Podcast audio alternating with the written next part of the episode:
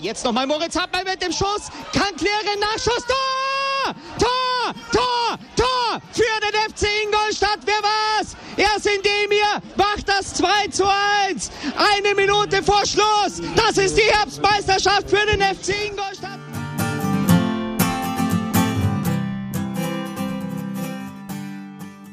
Servus Schanzer, herzlich willkommen beim Schanzer Zeitspiel, dem Podcast rund um den FC Ingolstadt. Heute widmen wir uns den letzten vier Spielen der Schanzer, aber auch vor allem der Evolution des Heiko Kurzweg. Viel Spaß dabei.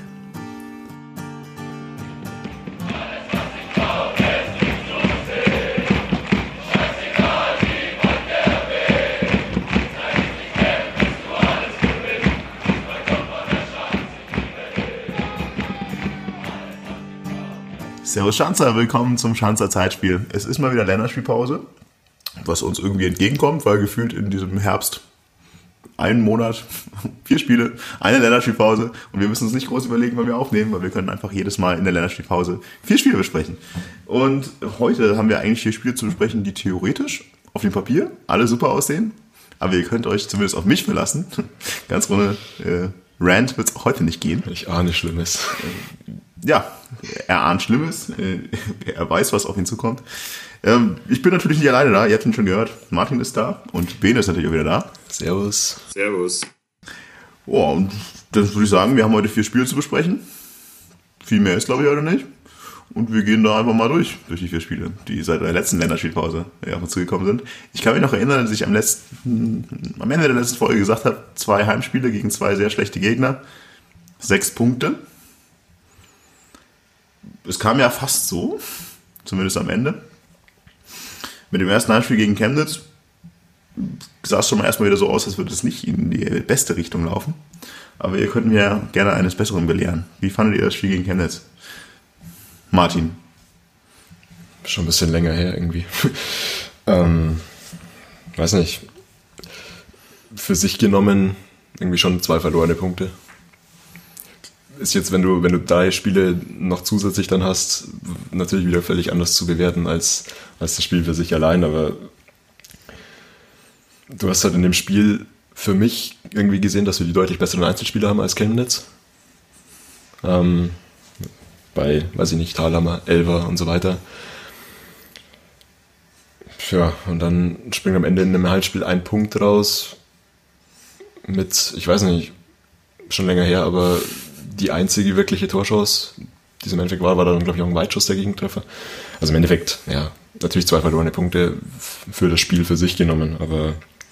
Aber siehst du für das Spiel für sich genommen so, dass wir dieses Spiel verdient hätten gewinnen müssen und dieses Spiel dann unglücklich nicht gewonnen haben? Weil, ganz ehrlich, so wie ich mich daran erinnern kann, ist es einfach so, mein Gott, dieses Spiel ist 1-1 ausgegangen. Wenn es nicht zwei Sonntagsschüsse gegeben hätte, geht das Ding 0-0 aus.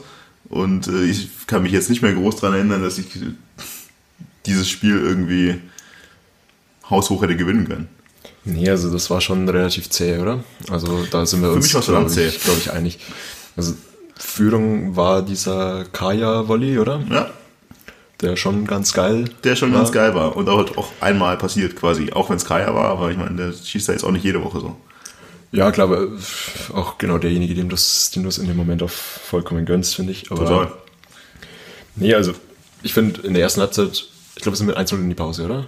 Haben wir das richtig noch im Kopf? Vielleicht merkt ihr das heute. Normalerweise hat der Martin immer so einen Zettel, auf dem er hat keinen Drucker zur Verfügung und kam nicht auf die Idee, sich das auf dem Notizblatt zu schreiben. Und ich persönlich bin immer der, der jetzt so rum sitzt wie der Martin und dann immer sagt, das war jetzt vor der Halbzeit, oder? Das war Kaya, oder? Und heute drehen wir das Ganze mal um. Weil ich bin natürlich top vorbereitet.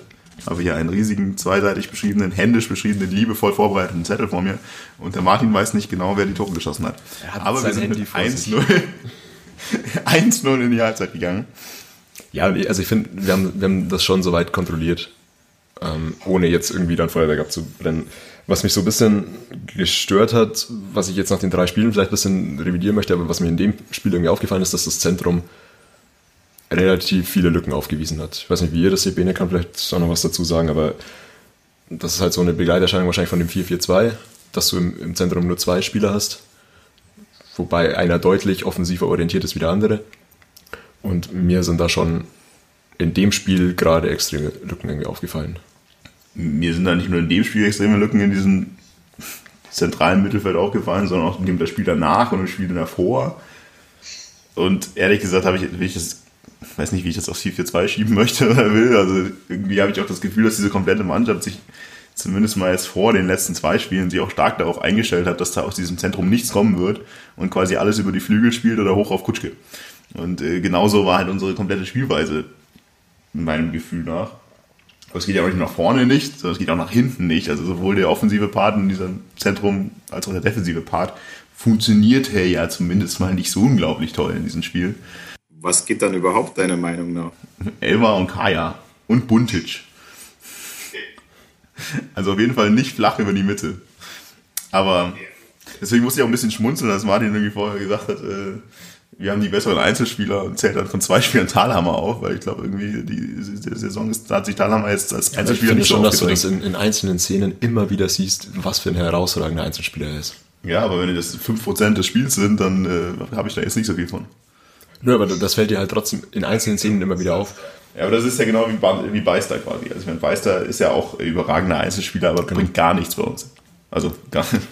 Ihr merkt schon, es geht schon wieder in die gute Richtung. Ja, äh, wie gehen wir es mal ab? Erwähne, wie, wie siehst du das Ganze? Dieses äh, 1 zu 1 gegen Chemnitz. Ist es, sind es verlorene zwei Punkte oder ist es ein Punkt Mund abwischen weiter? Nee, also ich sehe es schon absolut so und glaube, kann es auch relativ kurz zusammenfassen. Das sind einfach zwei verlorene Punkte, muss man ja nur einfach schon mal auf die Tabellensituation schauen. Also wenn der Fünfte gegen den 19. spielt, in der Situation, wo wir auch äh, stehen geblieben sind in unserem Podcast und darüber gesprochen haben, vor der Länderspielpause. Also da haben wir ja gesagt, der FC muss darauf fokussieren, ein vernünftiges Spielsystem zu etablieren und vor allem Konstanz äh, reinzubringen, dass zum einen eigene Chancen gespielt werden und dass zum anderen auch äh, eine defensive Stabilität gewährleistet ist. Und dann führst du eigentlich schon 1-0 aus keiner Chance, muss man effektiv sagen, weil das war ein langer Ball, aber der kam dann irgendwie zu Kaya, wenn ich das richtig in Erinnerung habe. Und wie ihr schon also gesagt habt, der Schuss, den triffst du halt vielleicht ein oder zweimal von zehn. Und dann führst du 1-0 und dann kriegst du eigentlich durch, durch so ein blödes Gegentor wie das 1-1, wo ja, und das ist ja das Heftige, wo man sagen muss, man hat selber einen Einwurf auf Höhe der Mittellinie, wirft den zum Gegner und leitet so den Konter ein. Das darf halt absolut nicht sein. Und also wie ich schon also gesagt habe, wenn dann also Chemnitz war ja an diesem Tag auch nicht gut. Und äh, wenn man das besser kontrolliert hätte, dann wäre man da vielleicht auch mit der 1-0 oder dann mit dem Konter zum 2-0 irgendwann äh, vom Platz gegangen und dann hätte es halbwegs gepasst, aber das war alles in allem zu wenig. Ja, genauso wie du sagst. Also wahrscheinlich wird das Spiel unter den Voraussetzungen halt in den seltensten Fällen irgendwie zu einem, zu einem Fußballfest. Aber du musst es halt dann irgendwie, gerade wenn du in Führung bist, einfach irgendwie über die Zeit bringen. Und wie du sagst, bei dem, das Gegentor ist halt mega unnötig, was ein eigener Einwurf ist. Ähm, aber ich finde dann auch, okay, klar, es ist ein Konter, aber trotzdem sind wir immer noch mit vier Spielern hinterm Ball in der Situation. Also eigentlich steht die Innen oder die, die Verteidigungskette relativ geordnet in der Situation und es schafft einfach halt keiner, den, den Spieler dann zu stellen. Gut, dass der dann den Ball halt natürlich auch wieder mit einem Weitschuss toll trifft, okay.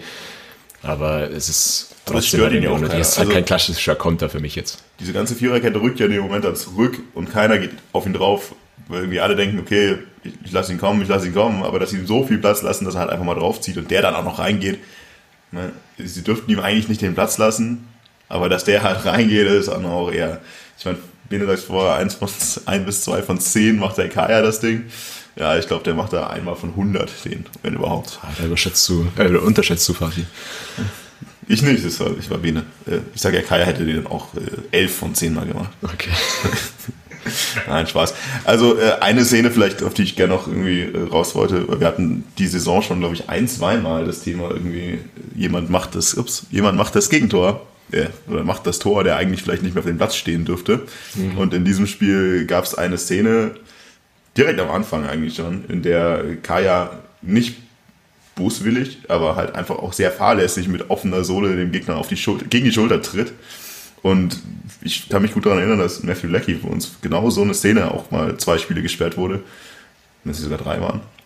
Und ich denke, man kann sich dann nicht beschweren, wenn das rot gibt. Also natürlich war das überhaupt keine Absicht, aber das war so dermaßen fahrlässig, dass ich weiß. Naja, und dann wirst du halt nach 15 Minuten oder das mit einem weniger spielen, dann sieht es vielleicht auch wieder anders aus. Ja, total. Ja, aber Marco, Marco, eine Frage, hätte der Kölner Keller für dich reagieren müssen in der Situation? Äh, sicher, ja, auf jeden Fall. Also, wobei, wenn ich jetzt mal kurz drüber nachdenke, es gab ja gelb, das ganze Ding, oder? Ja. Und dann ist es ja keine klare Fehlentscheidung. Weil es ist ja, der Schiedsrichter sieht es, der Schiedsrichter bewertet es und da es ja auch keine absichtliche Tätigkeit war, würde ich sagen, dass der Kölner Keller in diesem Fall äh, doch äh, aus der Pflicht zu nehmen ist. Herzlich willkommen zum Schanzer Schiedsrichter Podcast. Ja, äh, yes. Werner Ross erben. Sehr gut, wir machen Spin-off. Liebe Grüße, Werner. Ja, aber eure Meinung dazu, also Martin, du hast es schon ein paar Mal genickt, aber das ist so wirklich so ein Ding, ich meine, es kann rot geben, aber wir hatten Glück, dass es halt keine war. Wir haben uns, wir haben uns ja im Blog irgendwie angeschaut und uh, gesagt, okay, da kommt dann nochmal gut davon. Ich finde, ich finde es halt insofern, ja, lustig, weiß ich nicht, ob es lustig ist, aber wir haben in der letzten Länderspielpause quasi davor halt irgendwie gesagt, naja, okay, wir sind ja auf einem ganz guten Weg. Also der Verein hat das auch gesagt und eigentlich haben wir uns halt in vielen Situationen auch selber geschwächt durch irgendwie unnötige rote Karten und das müssen wir in Zukunft besser machen. Zack, Länderspielpause vorbei, 15 Minuten gespielt, der Erste, der schon wieder ganz, ganz nah an der roten Karte ist. Also kein Vorwurf von Fatih, ich weiß nicht, ob er ihn da in der, in der Situation überhaupt sieht, aber ähm, das hätte wieder ziemlich gut in die guten Vorsätze gepasst, wenn das so gelaufen wäre. Und ich finde, du hast sowohl bei, bei ihm dann als auch bei, ich glaube, Antonic war es, der dann auch irgendwann gelb verwandt war, schon gesehen, dass die beiden halt dann irgendwie extrem gehemmt in den Zweikämpfen waren. Und das hat dann auch zu dem Spiel nicht für unsere, zu unserem Vorteil beigetragen. Also ich meine, das ist kein Vorwurf und Fadi will so halb äh, legitimieren, weil ich meine, das ist natürlich schon unnötig und fahrlässig und da hat der Fuß nichts zu suchen. Es war nicht Absicht, ja. aber für die Situation kannst du trotzdem einfach vom Platz fliegen. Äh, und von dem her sind wir, mal, sind wir mal froh, dass es nicht so war und der danach dieses Ding reinlöten konnte. Ja, ansonsten 1-1. Naja, geht schon gegen den Gegner, den du eigentlich schlagen musst, wie du sagst ja vorher, der Tabellensituation ganz klar und vor allem, weil du jetzt langsam auch mal wieder anfangen musst, nach oben aufzuholen, ist es natürlich eigentlich zu wenig. Ja. Ja, ich, ich habe noch ein, zwei Sachen irgendwie vielleicht zur Spielweise an sich, aber ich glaube, das macht vielleicht Sinn, wenn man das dann irgendwie übergreifend auch die Entwicklung der letzten vier Spiele so ein bisschen danach sich anschaut. Du, wirf ein, wann du möchtest. Ja, weil was halt mir in dem Spiel dann noch aufgefallen ist, dass du, du hast ja nach dem 1-1 schon noch eine Menge Zeit auch, ähm, und da war es für mich aber jetzt nach vorne nicht mehr so mega gefährlich, sondern es wurde halt dann irgendwann wieder eng.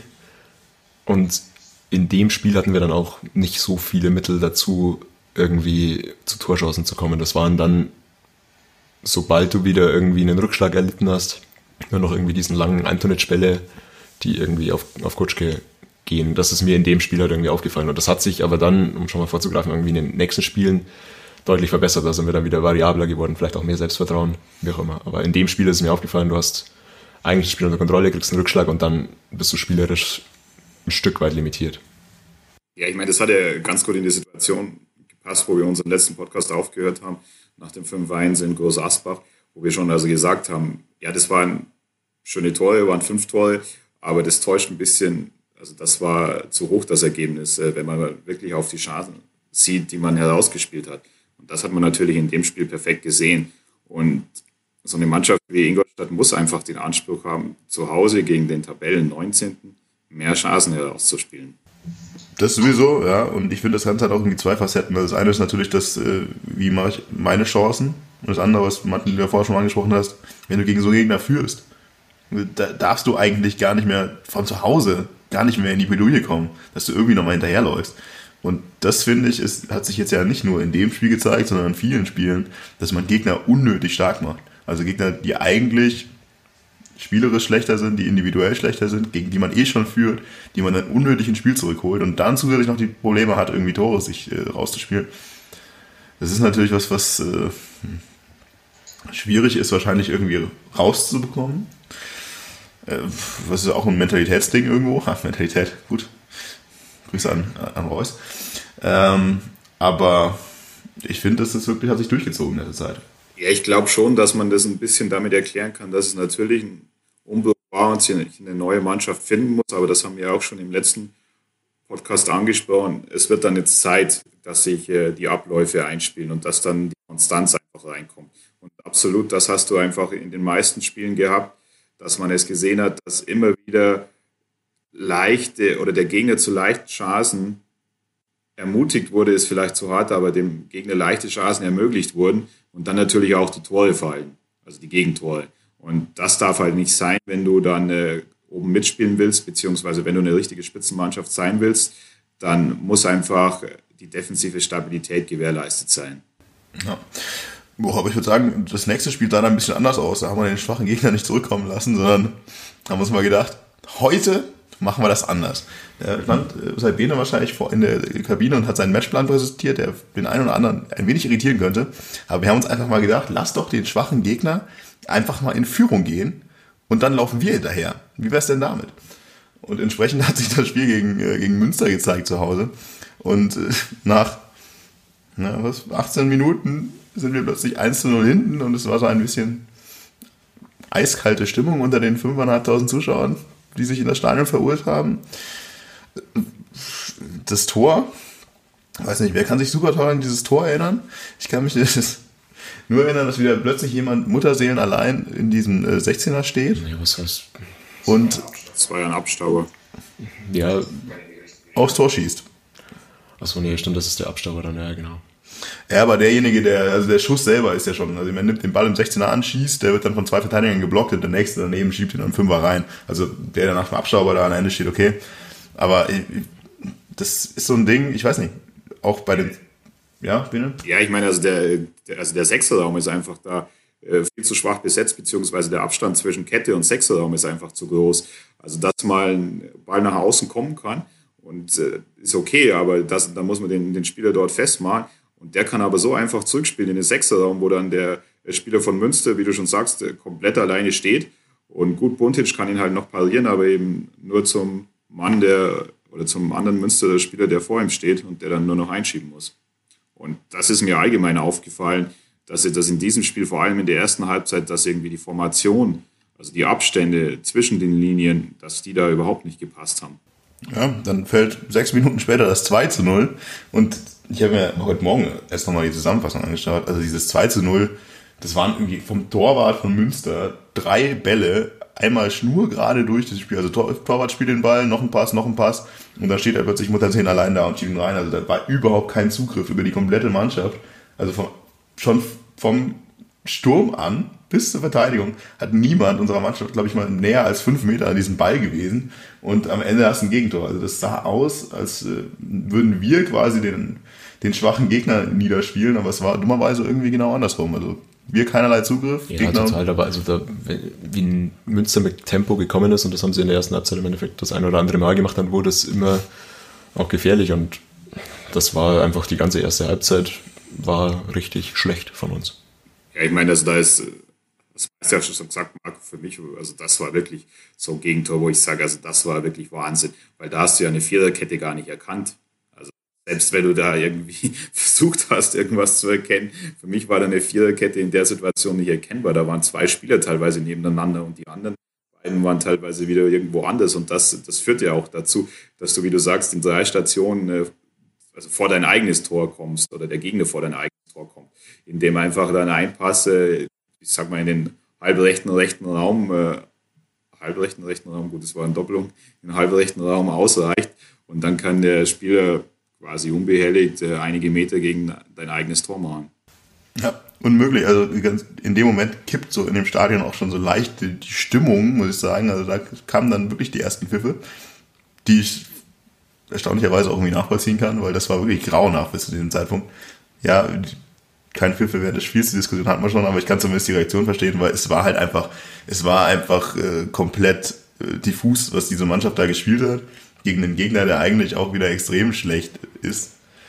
Also extrem auf, ja, die in, dem in der Spiel Saison das schon ja, sehr, sehr gut gemacht Moment haben, aber klar, natürlich, also die, dass die Voraussetzungen natürlich scheiße sind, dass du aus der Länderspielpause rauskommst, eigentlich auch mit einer guten Stimmung nach dem 5-1 gegen Asbach und so weiter und dann das erste schon nicht das, das Maximum mitnimmst und dann bei dem zweiten Spiel auch schnell 2-0 hinten liegst, dass da die Stimmung nicht, nicht toll ist, ist irgendwie nachvollziehbar. Ja. ja.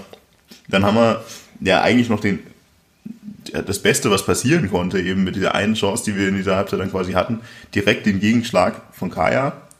Wirklich, wenn ich mich richtig erinnere, gut, wirklich gut abgelegt, diesmal auf dem Kutschke, also mit dem Körper reingestellt, bei den Gegnern wirklich mit seinem Körper auch äh, tot gemacht, den Ball super zurückgelegt und Kaya trifft dann halt den Ball in dem Moment auch wieder genau so, wie er ihn in dem Moment halt treffen muss. Dann geht er dann wieder genau, genau zwischen Freund und Feind durch, äh, direkt neben den Pfosten und viel besser kann ihn halt auch wieder nicht treffen. Also wir haben eine Chance quasi, die genau im richtigen Moment passiert und der geht dann rein. Und ja, du hast genau in dem Moment auch schon diese Aufbruchstimmung wieder gespürt, auf dem Rasen und aber auch im Stadion, finde ich. Und das ist, das zeichnet sich halt dann auch aus. Okay, dass du nach einem 2-0 Rückstand, da waren wir beide auch nicht sonderlich gut gelaunt zu dem Zeitpunkt. Was? Aber dass sich das halt dann trotzdem auch schnell wieder der Funke irgendwie, in dem Fall ja vom Rasen auch wieder auf die Ränge, ähm, ja, umschlagen lässt, finde ich, zeichnet uns schon auch dann in dem Stück ein Stück weit aus.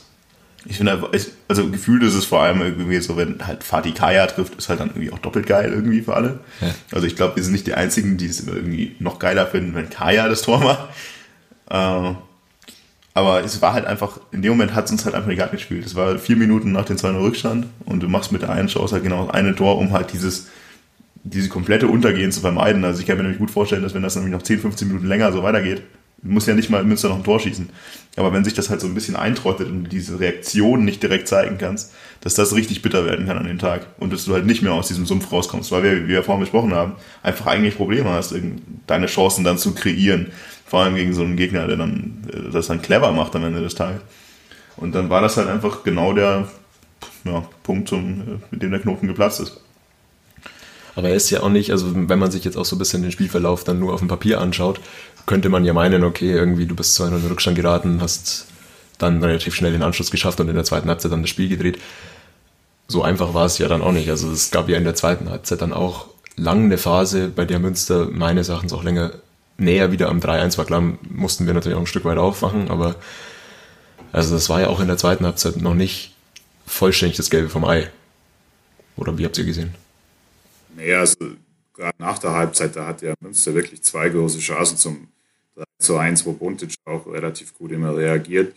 Klar kann man auch sagen, du hattest natürlich auch ein paar sehr gute Chancen zum 2 zu 2, aber das, äh, also wenn da in der Situation, glaube ich, das 3 zu 1 fällt, dann ist das Spiel auch äh, aus, beziehungsweise dann, dann ist es durch für dich und das äh, an sich dann auch ja die späteren Gegentore, das waren dann auch eher da kann man mal vielleicht wirklich von Willensleistung sprechen, weil das waren ja auch keine Tore, die jetzt äh, über fünf Spielzüge herausgespielt wurden. Ja, also was für mich halt da an dem ganzen Spiel auch so ein Punkt ist, ja, durch dieses 2-1 von Kaya hast du gemerkt, dass überall der Glaube wieder da war, jetzt als der 2 von Kaya. Aber natürlich, wie ihr beide es ja gerade auch schon gesagt habt, das eigentlich stellt man sich ja vor, wenn du als klarer Favorit gegen einen Gegner, der eigentlich ein bisschen krisengeschüttelt ist, äh, zurückkommst, 1 zu 2, dass du das halt langsam mal dann auch in deine eigene Hand kriegst und der Gegner eher versucht, das irgendwie noch zu verwalten, auf dieses äh, sich hinten reinzustellen, vielleicht mit dem Konter noch dann doch irgendwie den Lucky Punch zu setzen. Aber ehrlich gesagt war das für mich schon auch anders. Also ist, wie ihr sagt, in der zweiten Halbzeit waren die Chancen, die großen Chancen, die deutlichen Chancen, schon wieder eher auf Seite von Münster. Und das geht nicht nur in der Zeit bis zum 2 zu 2, auf das wir kommen würde, sondern auch später. Also auch nach dem Ausgleich hat schon auch Münster noch Chancen. Das 2 zu 2, Bill, du hast ja gerade schon mal kurz angeschlossen. Auch das jetzt nicht wahnsinnig geil herausgespielt, sondern da gibt es halt dann wieder abgelegt von, ich glaube, Ayensa diesmal. Und dann trifft halt Gauss den Ball genau so, wie du ihn treffen musst. Und er geht durch die Beine eines Verteidigers und senkt sich halt zwischen Torwart, Hand und Innenpfosten genau dahin, wo er hin muss. Bedeutet, auch da Quäntchen Glück. Auch da aber halt auch wirklich die Willensleistung in dem Moment haben wir einfach, an dem Einzige, was ich an dem Spieltag wirklich positiv rausziehe, ist halt dieser Wille, das irgendwie zu drehen und dann wirklich auch mal die Spieler, die ihren Körper halt einfach einsetzen und dann einfach mal diese Bälle auch irgendwie dreckig ablegen, aber auch nicht irgendwie nur dumm verlängern, sondern halt mal in den Rückraum, mal dann irgendwie nach hinten in den 16er verlängern und es hat ja zweimal funktioniert und dann steht jemand, der den Ball an, an dem Tag ganz gut trifft und dann machst du ein Tor. Ja, und dann steht es 2-2 und dann, spätestens dann, denkst du dir, okay, jetzt, äh, jetzt muss doch Ingolstadt aufdrehen und Münster irgendwie um Schadensbegrenzung bedacht sein, da irgendwie rauszukommen. Ich weiß nicht, wie habt ihr es gesehen? War das dann das? Kann irgendwie so ein bisschen verzerrte Wahrnehmung sein, aber also weil ich auch irgendwie vorher nochmal die, die Telekom-Zusammenfassung angeschaut habe und dann da heißt, da kommen dann auch nur die Tore und dann heißt es, ja, und, und ab jetzt nur noch Ingolstadt so quasi. Und dann kommt diese Ecke und das 3-2 fällt. Ähm, wahrscheinlich war es irgendwo zwischen deinem Extrem und nur noch Ingolstadt. Naja, mein Extrem, also es war jetzt nicht so, dass wir die Wand gespielt wurden in der Zeit, aber es ist halt auch nicht das, also ich habe nämlich genau auch diese Zusammenfassung nochmal eben rausgehört, ja, nur noch Ingolstadt und dann äh, quasi das folgerichtige Tor. Aber wie ich das damals erlebt habe, war das quasi, naja, wir hatten jetzt auch nicht wirklich noch Chancen und wenn dann irgendwer vielleicht noch zu einer Chance gekommen wäre, dann wieder eher Münster. Und am Ende des Tages kommst du halt dann nach einer Ecke, die verlängert wird, ähm, wieder zu einem Tor, das auch eine totale Willensleistung war, weil da hauen sich halt alle wieder rein. Das Ding wird verlängert und Schröck haut sich irgendwie in den Ball rein und schießt das 3-2. Aber es ist eben für mich nicht genau das, was dann irgendwie bei, bei der Magenta-Zusammenfassung war. Nur noch Ingolstadt und du hast das Gefühl, wir haben das komplett dominiert und erzwungen und es war einfach quasi nur eine Frage der Zeit, dass dieses 3-2 fällt. Also ich habe es auch ein bisschen anders in Erinnerung. Also ich hatte schon in Erinnerung, dass das dann nach dem 2-2, also Ingolstadt, mehr überlegen war hattest du jetzt nicht die fünf hundertprozentigen Chancen, wo du gesagt hast, oh, jetzt muss aber fallen, also jetzt mal übertrieben gesagt. Aber man hatte schon das Gefühl, dass, äh, dass Ingolstadt auf jeden Fall noch 3-2 will. Aber ich habe das Spiel, muss ich sagen, oder diese Minuten dann auch nicht mehr so in Erinnerung. Was man aber auch noch zu den Toren sagen muss, oder auch gerade zu, zu den Ablagen, also das zieht sich ja auch irgendwie durch die nächsten Spiele oder durch die Zeit gerade aktuell durch. Und das ist ja auf keinen Fall falsch, äh, dieses Muster zu haben, weil Ingolstadt hat einfach auch die Spieler dafür. Das muss man auch sagen. Und dieses Muster dann anzuwenden und wenn es dann äh, wirkt, dann ist ja, zu übertrieben gesagt, alles gut. Aber natürlich, äh, was wir auch schon äh, angesprochen haben im letzten Podcast, eben, man muss variabler werden. Man sollte eben nur, nicht nur von diesem Stilmittel oder diesem Spielzug abhängig sein, weil ansonsten wird es dann irgendwann schwer, dann bist du nämlich sehr, sehr leicht ausrechenbar. Ja. Also was ich positiv sehr sehe, ist diese, ich finde dieses Ablegen, was ich in dem Spiel gesehen hat, also dass man wirklich sich mit dem Körper reinstellt, mit dem Rücken zum Tor steht und halt den Ball gezielt in den Rücken der Abwehr spielt. Das ist ja auch ein viel gezieltere äh, Spielzug und ein viel effizienterer Spielzug, effektiverer Spielzug als jetzt äh, diese Verlängerung. Also Ball hoch, irgendwo auf Kutschke, Einwurf hoch, irgendwo auf Kutschke und der verlängert auf den Ball blind nach hinten. Weil das ist für mich halt wirklich so, ja, ich verlängere mal, guck, was passiert hinterher. Aber dieses Ablegen in den Rücken der Abwehr, das ist ja viel überlegter. Also das ist ja schon ein bisschen, bisschen variabler in dem Sinne und ein bisschen andere Angehensweise. Aber ja, ich meine, irgendwann werden die Leute auch mal kapieren, dass der, der Stürmer vorne sich halt dann meistens zum Rücken passiert und ihn wieder zurücklegt. Aber gefällt mir ehrlich gesagt besser, als ich spiele jeden Einwurf hoch auf Kutschke und verlängere den irgendwo hin. Wobei natürlich die Ecke zum 3-2 im Endeffekt wieder genau so was war. Ecke kommt, L war verlängert und hinten steht halt Schröck dann in dem leeren Raum und spielt, also halb leeren Raum und erzwingt das Tor. Ja, aber das ist halt auch dann eine Qualität, die du erstmal haben musst, dass du halt immer auch noch für ein Standardtor gut sein musst. Also wie oft stehen wir auch im Stadion und sagen, boah, Standards sind aber heute wieder echt nicht das Gelbe vom Ei. Und am Ende des Tages ist aber dann doch eins der Tore immer auch ein Standardtor noch das ist halt auch eine Qualität, die, die du als Mannschaft irgendwie brauchst. Das erinnert mich an Pascal Groß Freistöße. Da hast du auch immer gesagt, da jedes Mal Pascal Groß äh, Assist nach einem Freistoß, aber wenn du jedes Spiel halt 24 Freistöße und 15 Ecken hast, kann das halt auch irgendwann mal passieren. Genau. Das ist halt eher genau das. Ich meine, du spielst dann halt recht dominant, kriegst deswegen auch irgendwo natürlich sehr viele Standards. Und bei uns muss man ja inzwischen mit den Einwürfen auch wirklich sagen, dass Einwürfe auf Höhe der 16ers schon eine ähnliche Brisanz haben wie Ecken. Also das ist ja quasi für uns ähnliche Qualität. Und das halt bei 15, 16 pro Spiel, in jedem zweiten Spiel mal ein Eckentor dabei ist, das kann halt auch passieren. Ist jetzt aber für mich jetzt auch nicht die größte Standardqualität. Zwei Punkte. Einmal möchte ich nochmal auf den Torschützen zum 3-2 genauer eingehen. Ich glaube, einer aus dem Podcast hier hat den bei der Saisonvorschau erwähnt, was denn mit dem ist. Und äh, eigentlich müsste doch der äh, von, also Schröck von seinem Potenzial her auch in, in, die Startformation gehören, beziehungsweise nah an der Startformation dran sein. Ich weiß nicht mehr, wer es war, aber das war das eine Thema. Und das zweite Thema. Ich ihn nicht auch. ich glaube, ich hatte den auch. Ich glaube, Martin wollte den noch nicht. High five, gut. Ja, ich würde würd sagen, wir gehen jetzt aber auch weiter. Nein, hat noch einen zweiten Punkt, der, der Biene. Ich bin ganz ohr, es gefällt mir, in welche Richtung das geht. Und ich glaube, das ist so ein allgemeiner Punkt und da kann man sicher ein bisschen diskutieren. Also ich glaube schon, dass, dass sowas, so ein Spiel irgendwie wie so ein bisschen ein Wendepunkt in der Saison sein kann, idealerweise. Denn ich muss ehrlich gestehen, gerade also nach den bisherigen Auftritten, also gerade wenn du dann auch 0-2 hinten liegst und so weiter, ich habe jetzt nicht unbedingt damit gerechnet, dass das Spiel noch 3-2 gedreht wird. Und klar, es waren auch einige, einige Punkte dabei. Wie gesagt, fällt es 3-1, ist das Spiel für dich eigentlich gelaufen. Aber dann drehst du das 3-2 und das kann dann gerade in so einer Saisonphase, wo dann so circa ein Drittel gespielt ist, schon ein bisschen wie so ein Wendepunkt sein. Oder wie seht ihr das? Ja, absolut genauso. Also ich das auch noch auf meiner Liste, weil das hier jetzt schon auch wieder ein Stück weit in eine negative Ecke reingeht und eigentlich ist es halt genau das, was man aus diesem Spiel auch mitnehmen muss. Münster war erstmal deutlich besser als der, als der äh, Tabellenplatz irgendwie ausgesagt hat.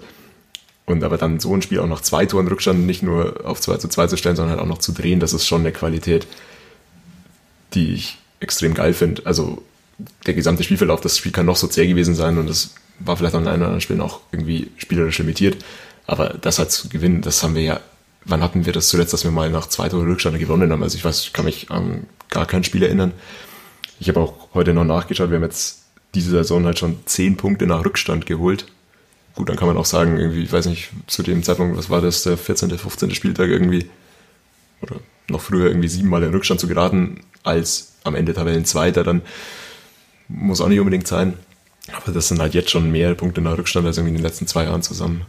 Und das sagt dann ja schon auch einiges über die Mannschaft aus. Und über die Liga. Und über die Mannschaft. ja, also ja, für mich ist es so zwei, zweigleisig das Ganze. Also natürlich Willensleistung, Moral, super und auch für die Stimmung wahrscheinlich auch ganz gut.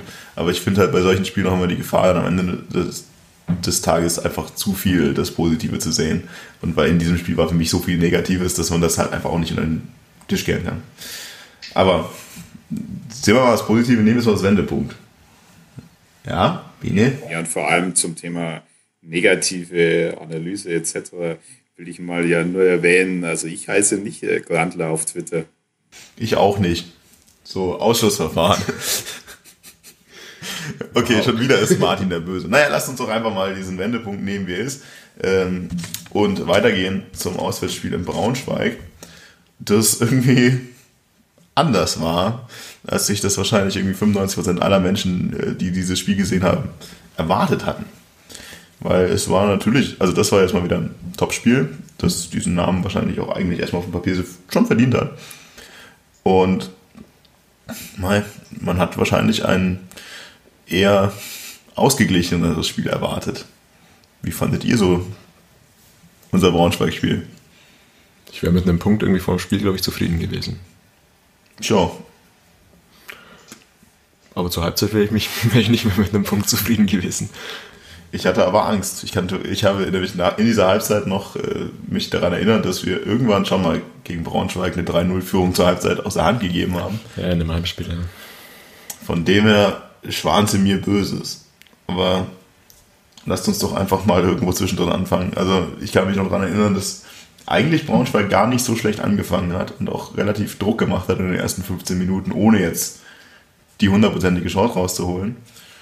Und dann fällt halt aus der, in der 20. Minute ein Tor, das schon im Spiel irgendwie so ein bisschen komisch aussah. Also es war, naja, also es gab irgendwie ein Foul an uns und dann wurde weitergespielt. Ich bin mir gar nicht sicher, ob der Schiedsrichter das vorgesehen hat. Ja, Kutschke hat sich halt einfach auch wieder in den Zweikampf irgendwie mega reingehauen. Ja, es, wird, es wurde halt weitergespielt und es, dann kommt irgendwie ein Ball, auch wieder in den Rückraum, kurz vor die 16er Kante zu Gauss und Gauss fällt halt beim Schießen hin, schießt den Gegner an und die Bogenlampe, die fällt halt dann einfach hinter dem Torwart genau unter die Latte. Also auch da wieder vielleicht dieses Quäntchen Glück, aber natürlich auch wieder der Wille, dieses ganze Tor irgendwie so zu machen.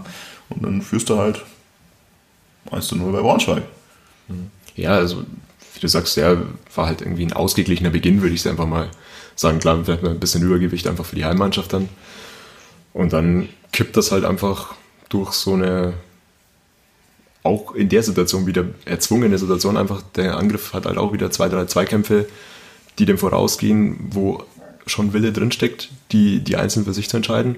Klar ist dann das Glück dabei, dass, dass der Schuss so abgefälscht ist. Ähm, ich glaube, der eine oder andere neben mir im Block hat sich sogar irgendwie weggedreht, irgendwie, weil es wirklich aus unserer Sicht genauso aussah, als, als würde halt irgendwie drüber gehen oder irgendwo abgeblockt werden oder so.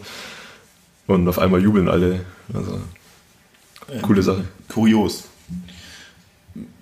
Kurios ging es weiter. Also was kurios? Äh, kurios war es nicht, das zweite. Es gab ein Eckentor. Na, haben wir lange nicht gehabt. Äh,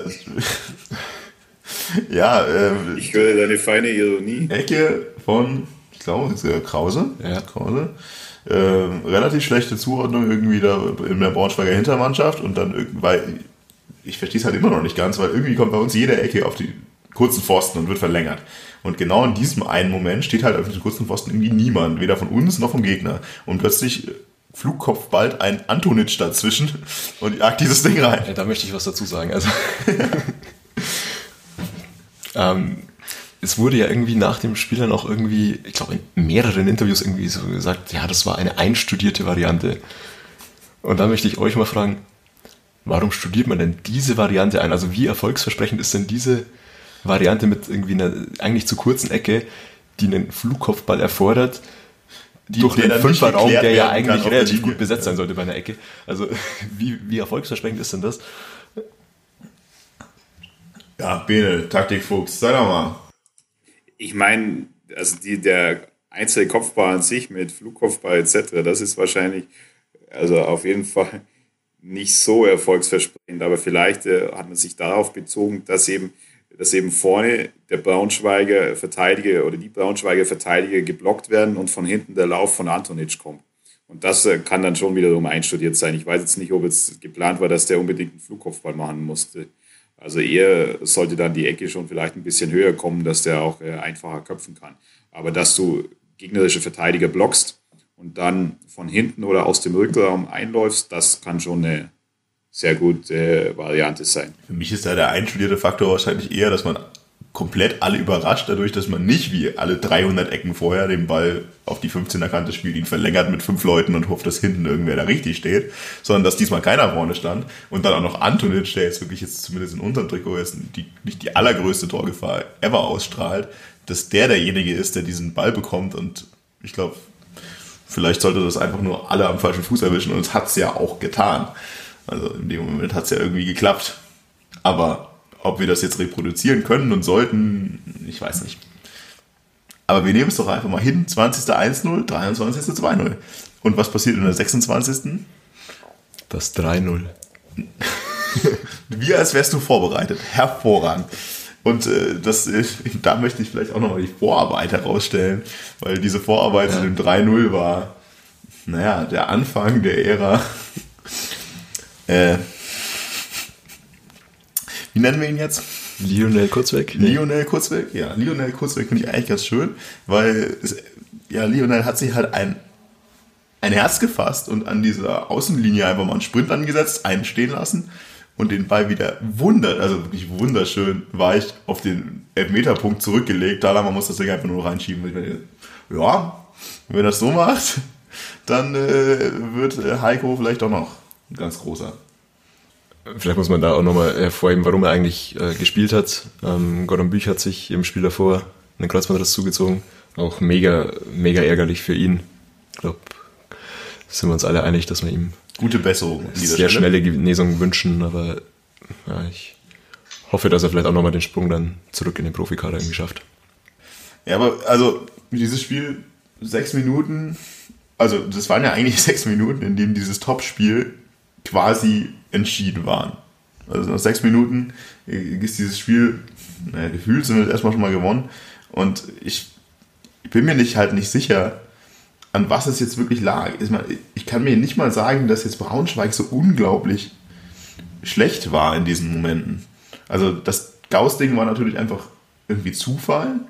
Dann gibt es eine Ecke, bei der man sich jetzt irgendwie drüber diskutiert, da kann man jetzt drüber diskutieren, ob das falsch zugeordnet war oder sonst, aber das war natürlich dann am Ende des Tages auch eher, naja, ein Flugkopfball und irgendwie reingewuchtet. Und das dritte war halt eine, eine gute Einzelleistung, bei der natürlich dann Thalhammer sträflich frei steht irgendwo in der Mitte. Aber waren wir in dem Moment so unglaublich gut? War Braunschweig so unglaublich ja, schläfrig? Oder war es halt irgendwas dazwischen, inklusive Fußballgott? Ja, ich glaube, was man einfach sagen muss, dieses Spiel kann ein bisschen wie so eine Blaupause sein. Ich meine, du hast es oder ihr habt es als Spitzenspiel bezeichnet und es ist ja so, also zwei Mannschaften, die auf jeden Fall den Anspruch haben, oben mitzuspielen. Und dann ist es einfach so, wenn, wenn du bei dir selbst die gewisse defensive Stabilität gewährleistest, dann ist es relativ normal oder ist es sehr wahrscheinlich, dass du zumindest zu ein, zwei, drei Angriffen im ganzen Spiel kommst. Und wenn die dann natürlich innerhalb von sechs Minuten sind und jeder der Angriffe zum Tor führt, ja, dann läuft einfach alles für dich. Aber es war auch einfach so an, an diesem Tag und das war einfach äh, die Voraussetzung, dass, also ich hatte schon das Gefühl und ich, ich war ja mit euch im Stadion, dass die defensive Stabilität stimmt. Dass Braunschweig zwar ein bisschen äh, ein, zwei Schusschancen am Anfang hatte, aber man hat jetzt nicht das Gefühl, oh, die Abwehr steht heute nicht. Und das ist ja schon irgendwie der komplette Kontrast zum Spiel davor. Und natürlich hat dann der FC auch Einzelspieler, beziehungsweise auch Möglichkeiten, sei es mal durch einen äh, langen Ball und durch eine gezielte Ablage dann auch zu Chancen zu kommen. Und das äh, ist dann halt aber in diesem Spiel einfach alles für dich gelaufen. Und äh, das ist dann aber einfach auch so eine Herangehensweise, die man in dem Spitzenspiel auswärts wählen kann. Hinten defensiv sauber stehen, schauen, was sich nach vorne ergibt, teilweise vielleicht mal am Anfang auch mit langen Bällen operieren. Und ja, dann stehst du halt oder führst du halt 3-0 und dann passt alles. Dass es natürlich jetzt nicht in jedem Spiel so läuft, ist auch vollkommen klar. Aber wenn du eben hinten sauber und solide defensiv stehst, dann ist eben sowas auch möglich. Denn wenn du da irgendwie in Braunschweig in Rückstand gerätst oder so, dann sieht die Situation wieder ganz anders aus. Ja, ich kann mich da auch nur anschließen. Das ist halt, wie so oft im Fußball, das ist halt nicht immer nur ein, ein Grund und ein Faktor irgendwie verantwortlich für irgendwas. Aber klar, natürlich hat Braunschweig auch, auch aufgrund der Ergebnisse einfach von den Spielen davor schon einen gewissen Zugzwang gehabt. Dann gerätst du zu Hause als Braunschweig ins, ins Hintertreffen.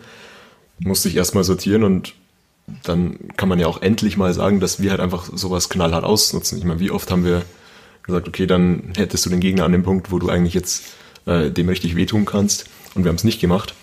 Und jetzt endlich mal klappen halt dann auch einfach mal zwei, drei Aktionen aufeinander und dann sieht man mal, zu was das führen kann. Ja. Also ehrlich gesagt muss ich sagen, ja, also überrascht war, glaube ich, jeder sowieso in dem Stadion. Ähm, aus der, aus der Erfahrung der Vergangenheit hatte ich aber irgendwie das Gefühl, ja, 3-0, aber es ist ja auch noch viel Zeit auf der Uhr. Es ist 26 Minute.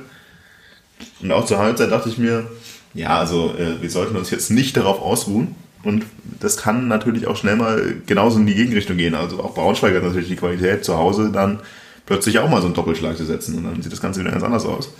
Dann hat sich aber in der 53. Minute äh, ich habe mir den Namen aufgeschrieben, aber so unleserlich, dass ich es nicht mehr lesen kann. Hm, Kansa? Gut, dass du vorbereitet bist. Kansa, ja, setzt eine wunderschöne Keller-Gedächtnisgrätsche gegen, äh, gegen Lionel ein und haut ihn so dermaßen aus dem Stadion. Und man muss vielleicht mal sagen, also ich, ich fand es relativ sympathisch, dass er aufsteht, kurz die Arme hebt, sieht, dass der Schiedsrichter kommt und einfach aus dem Stadion geht, weil er einfach jetzt nicht groß äh, dachte, ich muss noch diskutieren, ob das rot ist oder nicht. Also er tritt halt mit offener Sohle und auch mit angehobenen Beinen äh, den Kurzweg so dermaßen weg. Äh, dass es einfach keine zwei Meinungen gab. Und spätestens nach dem Punkt war das Ganze natürlich wie gegessen.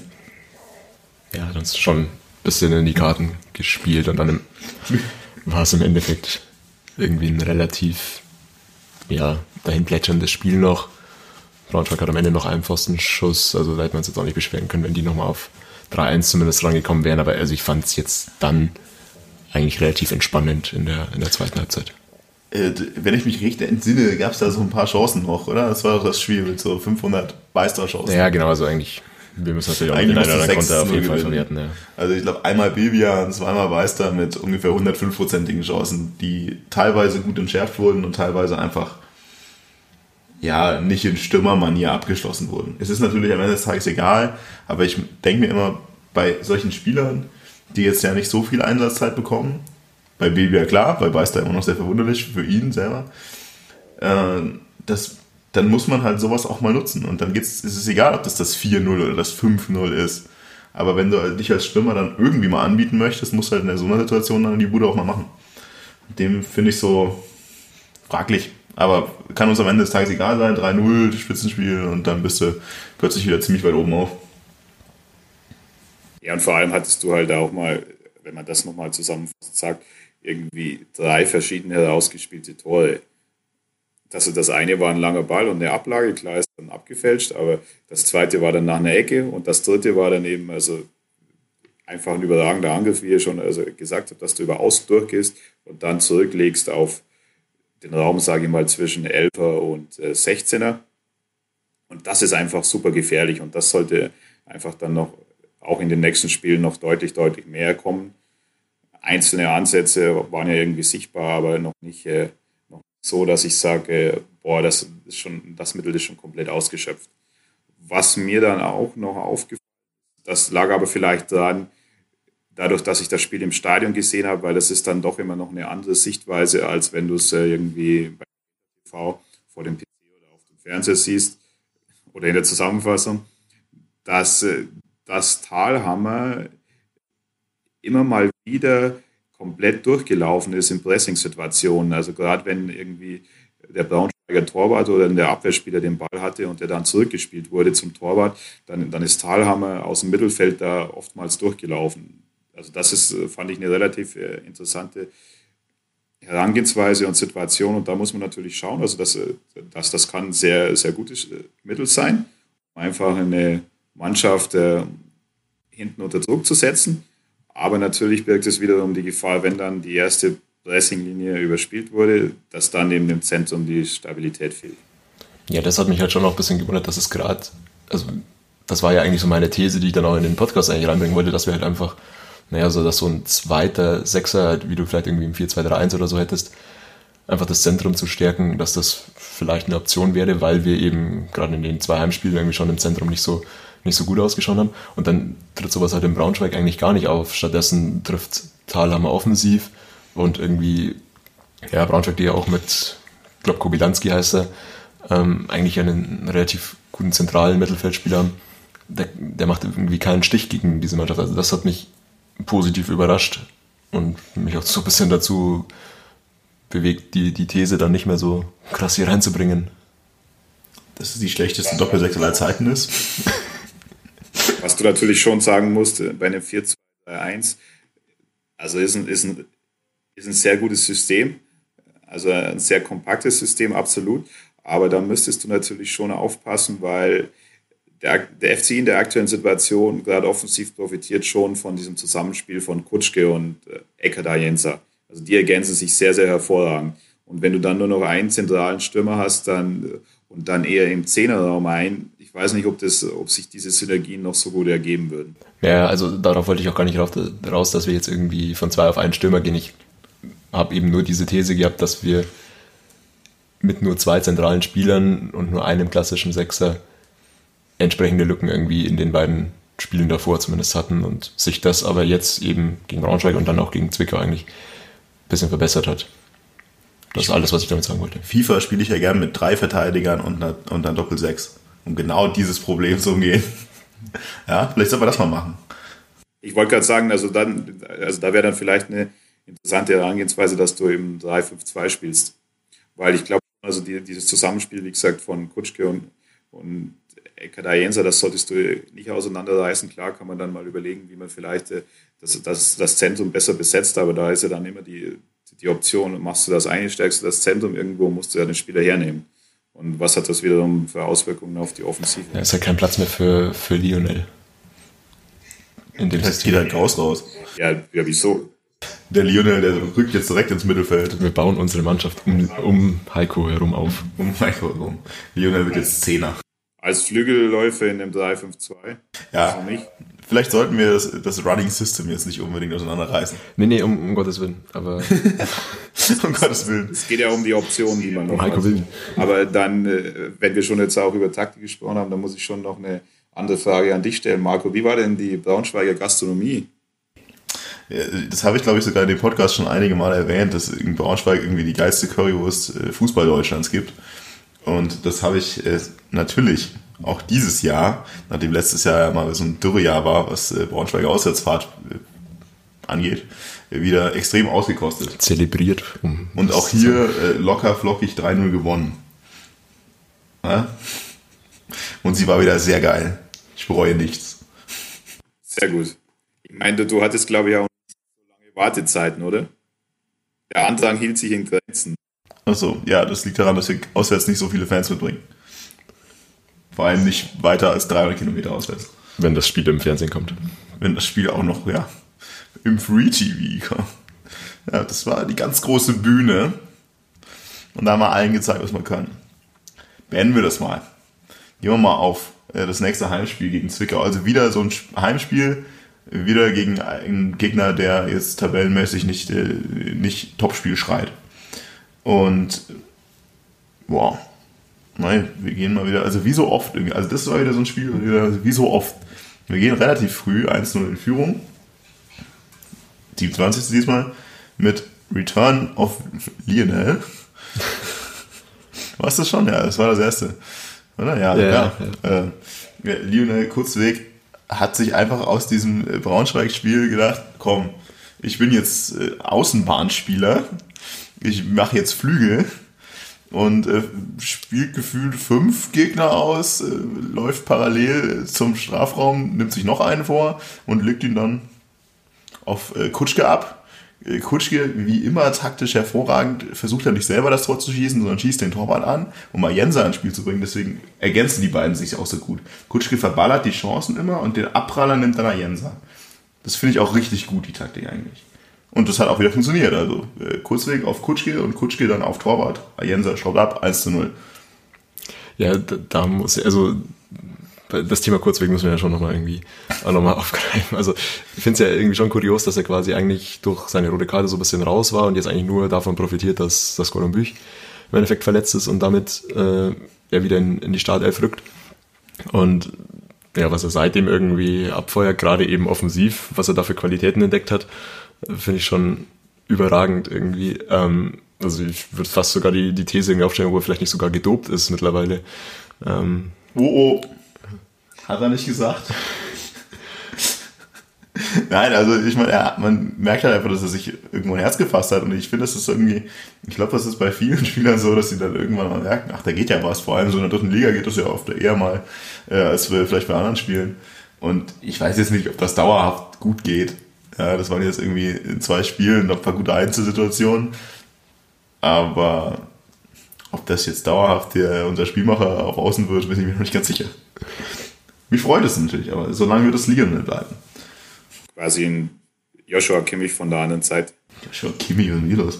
Weltfußballerniveau ist das. Verkappter Spielmacher. Na komm, so Quatsch.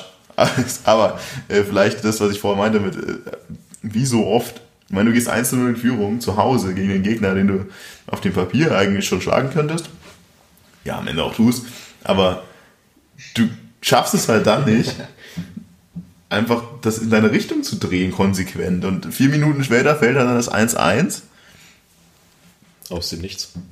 Ähm, ja, aus dem Nichts, mehr oder weniger. Also, ja, klar, also es war nicht so, dass Zickau irgendwie mega Chancen vor hatte, aber wenn ich mir jetzt recht entsinne, war das so auch wieder so ein, ich meine, der steht vor Antonic, macht einen Schritt nach links, Schritt nach rechts, Antonic steht halt da, macht gar nichts und dann chippt er ihn schön auf den Mann, der halt frei im 16er steht und den einfach verwertet. Ja, da, ich glaube, Schröck ist dann der, der Gegenspieler von König, oder? Der aber halt einfach einen Schritt zu weit weg ist im ja, Fünfer im Endeffekt. Genau. Und dann hat halt so ein Stürmer mit der Erfahrung auch schon die Zeit und den Raum, den du ihm dann nicht, nicht lassen darfst. Ne? Ja, die Frage, wie kann das überhaupt passieren? Also da stehen zwei Leute hinter ihm, also hinter dem Stürmer. Und die Situation, die dauert ja ein bisschen. Also er geht ja ins 1 gegen 1 gegen Antonic, sucht die Situation und spielt ihm dann genau den Ball auf die Brust. Und dann frage ich mich in Situationen immer, wie kann so eine schlechte Zuordnung in unserem 16er immer passieren? Also es ist jetzt auch nicht das einzige Mal, es ist ja diese Saison auch wieder ganz oft passiert, dass plötzlich irgendjemand eben nicht bedacht wird, Muttersehen in einem 16er steht und den Ball verwertet. Ja, Marco Boran hätte gelegen. Ja, das ist genau die Frage. Das, danke, danke, danke. Das ist, äh, diese Frage würde ich sehr gerne an dich weitergeben. Ich kann natürlich auch wieder ein bisschen Input geben, äh, weil ich mir immer denke, gut, dass du die Frage zurückspielst. Ähm, nein. Was ist, was, mein, spielt der eine Raumdeckung, der andere Manndeckung und am Ende des Tages weiß keiner mehr, wer was spielt? Oder was ist das? Ja, also das, also die, sage ich mal, individuelle Entscheidungsfindung in der jeweiligen Situation ist auf jeden Fall sehr, sehr ausbaufähig. Und ich, ich meine, leider bin ich bei den Trainings nicht dabei und weiß nicht, wie das Defensivverhalten trainiert wurde. Aber in der Situation, ich gehe da komplett mit dir mit, das, das war schon wieder so suboptimal. Also und es ist ja auch keine 1 gegen 1 Situation außen mit Antonic, sondern der zweite Spieler lässt sich auch noch rausziehen. Und dann eher sogar noch der dritte, sondern dann spielst du im Zentrum eigentlich 3 gegen 3, aber dann orientiert sich ein vierter Spieler auch noch auf die Seite. Und dann ist klar, dass ich dann irgendwann im Zentrum Unterzahl habe. Und dann kommt es halt, dann reicht eine einfache Flanke oder ein einfacher halbhoher Ball aus. Wenn der dann zum Gegenspieler ankommt, ja, dann brennt's. Also und das ist ja auch meine Rede, dass ich das oftmals immer wieder kritisiere, teilweise die Formation, die Abstände, das kollektive Gruppen-Defensivverhalten. Also das passt in einigen Situationen nicht und das war da wieder ein perfektes Beispiel dafür. Also wie auch vorher die Gegentore gegen Münster. Ja, also das ist einfach so ein Zuordnungsding, aber wie gesagt, das ist ja nicht einmal, das ist auch nicht irgendwie mehrmals. Und ich will da auch immer nicht von unbedingt einfach nur von individuellen Fehlern sprechen, weil es ist ja irgendwie die komplette Hintermannschaft, die in solchen Momenten dann irgendwie sich komisch orientiert. Aber es ist natürlich die Frage, wenn, woran kann, das ist ja irgendwas Strukturelles scheinbar. Ja, aber woran liegt sowas? Kann ich nicht beantworten. aber es ist halt in der Situation schon, also in beiden Gegentoren ist es halt schon komisch, weil du halt eigentlich genügend Leute im Ball näher hättest. Also gerade auch beim zweiten Gegentor, das finde ich noch extremer, da hast du irgendwie sechs bis sieben Leute im Strafraum und trotzdem geht der Ball irgendwie rein. Das darf halt eigentlich auch nicht passieren. Ja, das ist genau, das, das weite ich halt vor. Also ist es halt irgendwie so, dass die einen sagen, okay, wir decken jetzt den Raum und ein, zwei andere denken, aber sie, sie müssen jetzt halt Manndeckung spielen und deswegen stehen dann plötzlich zwei Leute am Gegenspieler und drei dahinter und dann der eine, der dann irgendwie Mutterseelen alleine im 16er steht, macht halt die Bude. Also ich glaube, also ich glaube, das, das kann an mehreren Gründen liegen. Der eine kann natürlich sein, du musst diese defensiven Routinen das kollektive gruppentaktische Verhalten einfach immer wieder einschleifen und trainieren. Das ist vollkommen klar. Aber dann kann es, und das glaube ich, spielte in dieser Situation auf jeden Fall eine große Rolle. Dann ist es aber immer noch so, das beste eintrainierte Gruppenverhalten bringt nichts, wenn dann in der individuellen Situation ein, zwei Spieler die falsche Entscheidung treffen oder sich eben rausziehen lassen. Und da waren es ja, wie gesagt, sogar drei bis vier Spieler, die sich außen auf den, auf den dann letzten Endes flankenden Akteur orientiert haben die eben nicht sich in die Mitte orientiert haben, wo die Gegenspieler dann gestanden haben. Ja, ja das ist halt wieder einfach, eigentlich ist es einfach krass unnötig. Du führst 1-0 und lässt dir halt durch so, solche Dinger dann wieder direkt die Butter vom Boden nehmen. Seit wann ist denn ein Gegentor nötig? Naja, es gibt ja nötig in dem Sinn, dass du halt vom Gegner so dermaßen ausgespielt wirst, dass du keine Chance hast zu tun oder zumindest so unglücklich, dass du nichts dagegen tun konntest. Aber wenn du es halt so einfach verhindern könntest, dann finde ich es unnötig. Spaß beiseite, also dass ich gehe da komplett mit dir mit, gerade wir wieder die Situation haben, die wir gegen Chemnitz schon angesprochen haben. Du führst 1-0 im eigenen Stadion und dann machst du es dem Gegner viel zu leicht, dass er einfach ausgleicht. Und ansonsten, wenn du halt eben schon mal in Führung bist, dann hast du eigentlich ja alle Möglichkeiten in dem Heimspiel das souverän zu spielen und dann eben nicht mit äh, auf Teufel komm raus angreifen zu müssen, sondern äh, die Situation abzuwarten, zu sehen, wo ergeben sich Chancen und Möglichkeiten, um dann das, das souverän zu spielen. Denn wenn du in Führung bist, dann, dann musst du ja, oder dann kannst du auch mal einfach Spiel beruhigen und musst nicht äh, unbedingt sofort zwangsweise auf das zweite Gegentor gehen. Aber die Voraussetzung ist natürlich davon, dass du in der Defensive stabil stehst. Ja, aber wir haben jetzt echt extrem viel über, über die Defensive in der ersten Halbzeit geredet. Ich finde, da müssen wir auch noch über die Offensive in der ersten Halbzeit reden, weil ich finde, das war offensiv die beste Halbzeit in der Saison. Das ist dann am Ende, wenn du mit 3-2 in die Pause gehst, eigentlich gar nicht so, so deutlich, dass das da eine, ein klasse Auftritt war, aber mit welcher Regelmäßigkeit und in welchem Tempo wir uns da Chancen rausgespielt haben, das war schon richtig, richtig stark. Also eigentlich musst du, klar, vielleicht auch wenn du defensiv ein, zwei Gegentore davon vermeidest, aber einfach mit mindestens drei Toren Vorsprung irgendwie in, in die Halbzeit gehen. Und selbst wenn du dann zwei kriegst, hätte man auch fünf machen können vorne. Und da waren auf jeden Fall genug Chancen dafür. Vor allem reden wir halt da jetzt mal wirklich über Chancen rausgespielt. Genau. Und nicht über, wir verlängern irgendwo den Ball hin und dann passiert vielleicht was oder auch nicht. das erste Tor ja eh schon, da haben wir darüber gesprochen, das zweite Tor vielleicht das auch nochmal positiv rauszustellen, was wir vorher schon mal hatten. Du kriegst das Gegentor, aber du reagierst halt diesmal auch wieder direkt. Es sind wieder zwei Minuten später, 33. Minute. Spielst du wirklich über mehrere Stationen dieses Ding wirklich gut. Also Kutsch gelegt ihn einmal schön ab und dann geht's relativ schnell. Und Kaya, also das, ich habe das im Stadion schon so gefeiert. Kaya steht, Kaya zieht auf, wartet genau auf den Moment, in dem der Ball kurz vor der Grasnarbe ist, legt ihn nach hinten ab keiner hat's gereiht und dann steht hinten Jens und schiebt ihn halt wieder rein. Das war so überlegt, so gut mit dieser Übersicht dann einfach gespielt, weil, also, ich möchte da keine Namen nennen, aber andere Stimmen hätten in dem Moment halt dann wieder irgendwie versucht, den Volley drauf zu knallen, hätten es aus dem Winkel nicht geschafft und es war einfach richtig schön und das, auch da freut es mich wieder mega für Fatih, weil es einfach richtig geil war. Ja, das war einfach überragend herausgespielt. Also es kommt, es kommt ein langer Ball nach vorne, dann, dann gewinnst du sofort den, den zweiten Ball, kannst dann ablegen, kannst dann nach außen durchstecken, wieder eben zurücklegen. Das war einfach ein hervorragend herausgespieltes Tor, also wie es sein sollte. Genau, da sind wir halt jetzt an dem Punkt, wo ich vorher gesagt habe, das ist die Entwicklung, die ich jetzt über die letzten Spiele irgendwie hinweg sehe, dass das für den Gegner einfach extrem schwer mittlerweile ausrechenbar ist, wie wir zu Chancen kommen.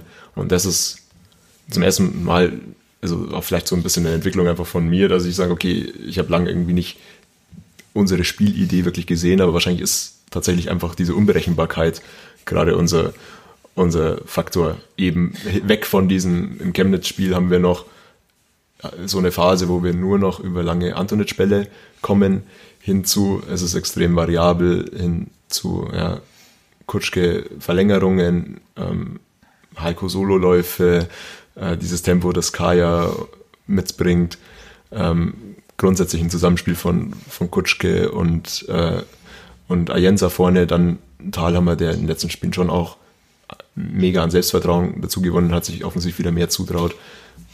Gepaart mit dann irgendwann auch noch Spieler, die von der Bank kommen, individuelle Klasse haben, gerade irgendwie Beister, der aus der zweiten Reihe und so auch mal abziehen Elva, kann. Der für mich immer so wieder spielt. Genau. Also das ist wahrscheinlich diese Stärke, die sich jetzt in den letzten Spielen auch für mich nochmal mehr rauskristallisiert hat. Man kann vielleicht auch sagen, dass ich einfach ein bisschen hinten dran war und meine Zeit gebraucht hat, aber das so meine Entwicklung der letzten Wochen auch. Ja, also ja, also ich sehe, dass es da mega gut war, dass die Abstimmung halt besser zu sehen war, aber ehrlich gesagt ist das halt, wie du es auch vorsagst, für mich das erste Spiel, das genau so war. Also es ist halt das erste Mal, dass du sagst, okay, du siehst da Abläufe, du siehst es einstudiert, du siehst es super gemacht. Ich meine, allein der Laufweg von Ayensa, also mein, dass er da mit Vollsprint halt auch in diesen, in den Raum reinläuft, das ist ja auch eine Qualität, die er halt hat. Ich meine, der, was war der jetzt, sechs Tore oder so? Und es sind eigentlich alles irgendwo am Ende des Tages Abstauber, aber weil er halt immer genau da steht, weil er immer genau dahin geht, wo der Abpraller hingeht, weil er dahin geht, wo der Ball quergelegt wird. Das ist halt einfach eine Qualität, die er hat, zusätzlich dazu, dass er am Ball ziemlich viel kann. Und das war einfach in der Situation von allen Teilen, das war einfach super eingestudiert. Du spielst den Ball, legst ihn nach außen ab, ab dafür und Kaya weiß genau, da kommt jemand. Der schaut ja nicht mal. Also gefühlt, er schaut ja nicht mehr. Er weiß einfach, da kommt gleich jemand. Legt ihn nach hinten und schiebt ihn rein. Ja, geiles Tor. Mega geiles Tor. Ja, vor allem muss man halt auch sagen, also das, du hast zum einen das offensive Potenzial, also gerade Ayensa, also seit der da war, ich meine, also der, also der spielt wirklich überragend. Der, der, hat von der ersten Minute eigentlich voll eingeschlagen. Und dann, wenn man sich ja das zwar ansieht, klar, du hast äh, gegen Zwickau schießt du vier Tore, in Braunschweig schießt du drei Tore und davor gegen Münster hast du auch drei Tore. Also zehn Tore aus drei Spielen. Da, da hast du einfach auch eine Qualität, wenn du die abrufst äh, und wenn du die anwendest, die äh, einfach in der dritten Liga schon sehr, sehr stark ist. Also wo wenige andere Mannschaften haben. Ja. Und der Ayensa ist halt das Kuriose irgendwie für mich. Der Ayensa ist ja dass er am Ball halt quasi so unglaublich stark ist, Dribbling mega stark, also der könnte gefühlt ja auch irgendwie alles spielen und am Ende des Tages ist er trotzdem halt dann der Knipser, also der dann da steht und die Bude einfach macht. Und dann vielleicht auch noch, also ich meine, diese erste Halbzeit war ja quasi irgendwie dann zumindest am Schluss immer Jenser geprägt. Ich meine, zweimal staubt er halt ab, nachdem die Vorarbeiten halt eigentlich das waren, was, äh, was dieses Tor ausmacht. Und dann holt er einen Meter raus, äh, den ich schon im Stadion gesagt habe, ach du Scheiße geht halt in den 16er rein, legt sich den Ball zu weit nach rechts und merkt, er kriegt ihn nicht und fädelt ein Feld hin. Und dass das einen Elfmeter gibt, ist ein bisschen fragwürdig, weil ich das Gefühl, also es war kein Elfmeter, ich glaube, ich weiß nicht, ob ihr irgendwie anderer Meinung seid, aber dass das auch überhaupt funktioniert, also dass der Linienrichter nicht zumindest sieht, oh ja, nee. Ja, also wenn wir vorher irgendwie über zum Beispiel diese rote Karten-Thematik irgendwie Richtung Videoschiedsrichter oder so diskutieren, ob man das als klare Fehlentscheidung umstimmen würde, da wäre ich bei, dem, bei der roten Karte von, von Kaya so, dass man sagt, okay, das kann man irgendwie so auslegen, dass man da gelb einfach als Tatsachenentscheidung irgendwie vertretbar lässt. Dass der Elfer jetzt hier ist, würde ich als klare Fehlentscheidung dann zurücknehmen. Ja, also, also ich würde es nicht als Schwalbe auslegen, weil das sowas dann halt auch kein da ist. Es ist einfach zu wenig für den Elfer. Ja, es war quasi nichts. Ich meine, für mich siehst du, dass er den Ball, der merkt, der Ball ist zu weit rechts und er stürzt ihm hinterher irgendwie. Also, also als klare Fehlentscheidung würde ich den nicht zurücknehmen. Ob man den pfeifen muss, ist für mich wieder was anderes. Aber du, aber das siehst ja genau, also die Qualitäten von Ecker, der Jenser, der ist eben schnell, äh, quirlig, auch nicht der, nicht der größte und hat dann äh, einen ganz anderen Schwerpunkt und kommt dann überhaupt äh, in die Situation vor den Gegenspieler und der greift ihm schon kurz an die Schulter. Und wenn man, wenn man einfach eine gewisse Geschwindigkeit hat, dann kann das eine Rolle spielen, dann, dann kann ich das aus dem Tritt bringen. Ob das, also wie gesagt, also zurücknehmen würde ich den Elfer auf keinen Fall. Ob man den jetzt unbedingt pfeifen muss, weil eben ein bisschen äh, Körperkontakt auch im 16er immer vorhanden ist, das ist wieder was ganz was anderes. Aber das, aber das zeigt für mich oder ist schon ein bisschen sinnbildlich für mich so für die Qualität, dass er einfach diese, diese Schnelligkeit hat und den Antritt, um dann überhaupt in den Raum zu kommen und vor den Gegenspieler, also zwischen Gegenspieler und Ball zu kommen.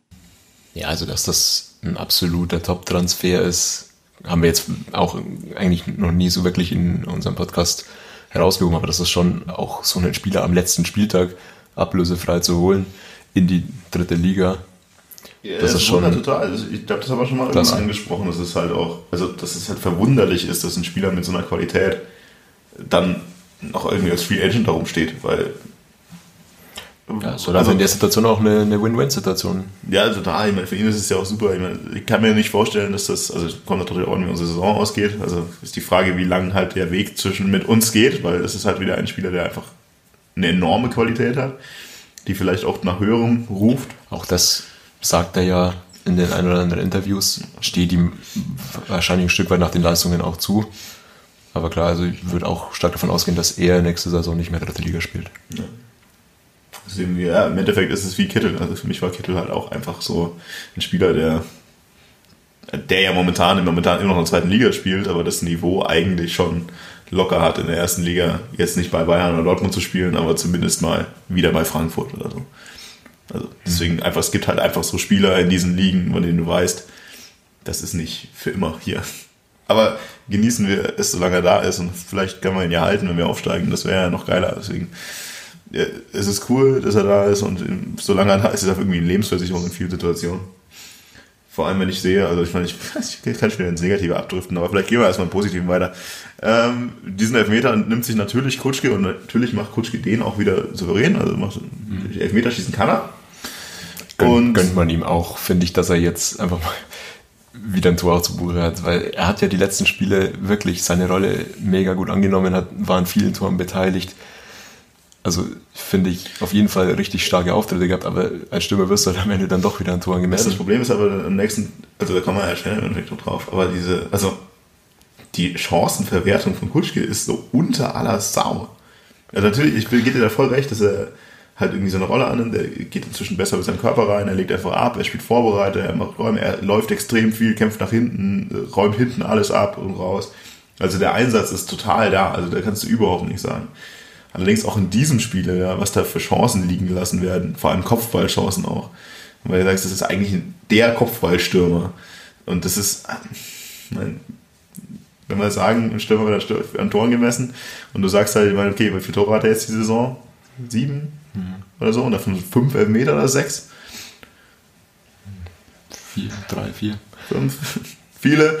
Also, ich meine, also Abschluss ist wirklich grausig. Und auch in diesem Spiel war es wieder grausig. Aber alles andere, was er bringt, ist natürlich äh, extrem mannschaftsdienlich. Und es funktioniert halt, wie du vorhin sagst, einfach in dieser Kombination mit Ayensa extrem gut. Weil dieses Räumereich, das ist ja genau das, das ist im Endeffekt genau die Diskussion, die wir in den letzten Jahren immer hatten, irgendwie diese, eigentlich sollte die Kombination aus Lescano und Kutschke ja genauso funktionieren wie jetzt die Kombination aus Ayensa und Kutschke. Ja, und so unterschiedlich sind ja auch Ayensa und Lescano eigentlich. Gar nicht, gar nicht. überhaupt nicht. Genau derselbe Spielertyp. Am Ball gut, relativ klein, bullig und äh, nur halt hat äh, irgendwie Lescano nie die Buden gemacht. Und genau das, was wir damals ja gesehen hatten und eigentlich gedacht hatten, die müssten doch zusammenspielen, genauso spielen die beiden jetzt zusammen und es funktioniert. Und es liegt nicht daran, dass Kutschke die Tore macht, sondern es liegt daran, dass Kutschke die Räume macht. Und solange es funktioniert, ist das gut. Aber es ist natürlich schon teilweise ein bisschen hart und da vielleicht auch mal die Situation in der, im Spiel, er schießt halt trotzdem immer. Und dann muss ich mir halt irgendwann sagen, okay, vielleicht muss man irgendwann auch mal wieder, ja, er hat die Stürmer-Mentalität, dass er schießt. Mhm. Aber auch in diesem Spiel waren ein, zwei Situationen dabei, ja, okay, dann kann man vielleicht auch mal nochmal querlegen. Wenn man dann so schießt, dann, da stehen Leute und dann kann man vielleicht auch noch schießen. Aber mich würde mir ja auch total freuen, wenn er einfach dieser Knoten platzt und er schießt einfach aus dem Spiel die Dinger wieder rein. Das wäre ja noch viel geiler. Nur. Es wäre ja. zu gönnen, ja. Zu gönnen wäre es ihm. Schauen wir mal, was passiert. Ja, ja, dann steht es 3-1, 41. Minute und eigentlich musst du jetzt mit 3-1 in diese Halbzeit gehen, aber auch das schaffst du nicht und dann vielleicht wieder mal wieder ein bisschen um den Negativen zurückzukehren. Äh, ich meine, dann bist du halt dann irgendwie gefühlt sind alle mit dem Kopf schon in der Halbzeit. Ich kann mich erinnern, dass irgendjemand neben mir stand, der geflucht hat wie Sau, weil es äh, nach zwei Minuten Nachspielzeit, die ja eh viel zu lang waren, noch eine zweieinhalbte gibt, weil wir zwölf Minuten Keine Ahnung, von der Ecke brauchen. Und da wieder vollkommen irrational rumrantet. Und unsere Mannschaft es, es schafft, um 45 plus 3 einfach nochmal einen auf, an der Außenbahn durchsprinten zu lassen. Eine Flanke in die hintere Hälfte des 16ers gibt und da steht wieder jemand Muttersehen allein, kann den Ball annehmen, kann ihn ablegen auf den nächsten, der Muttersehen allein steht und der wurschtelt ihn dann halt mit einem abgefälschten Schuss irgendwie rein. Aber das ist ja genau das, was wir vorher sagen. Wie kann das sein? In so einer Situation, natürlich geht das schnell, ja, aber du hast da hinten fünf, sechs Leute in dem 16er. Die sind eigentlich da und es sind zwei Gegner frei und die machen das Tor dann glücklich, aber sie machen das Tor. Das hat so hart erinnert an das Relegationshinspiel in der allerletzten Sekunde der Nachspielzeit nochmal einmal abgeschaltet, Ball durch den 16er und Gegentor. Ist man da mit dem Kopf dann einfach in der Halbzeit oder ist das einfach, weiß nicht. Ja, man macht sich halt in der Situation dann schon viel kaputt, was man sich eigentlich in dieser so mega guten Halbzeit eigentlich erarbeitet hat, weil 3-1 hat dann doch nochmal was komplett anderes ist als ein 3-2. Ja. Und dann gehst du, okay, dann gehst du mit 3-2 in die Halbzeit, was ja irgendwie auch okay ist. Und vom Spiel, wie du es gesehen hast, ja, wir sind extrem dominant. Wir sind die viel bessere Mannschaft. Wir führen nicht so hoch, wie wir führen müssten, weil wir es uns selber zuzuschreiben haben, weil wir die Tore nicht machen.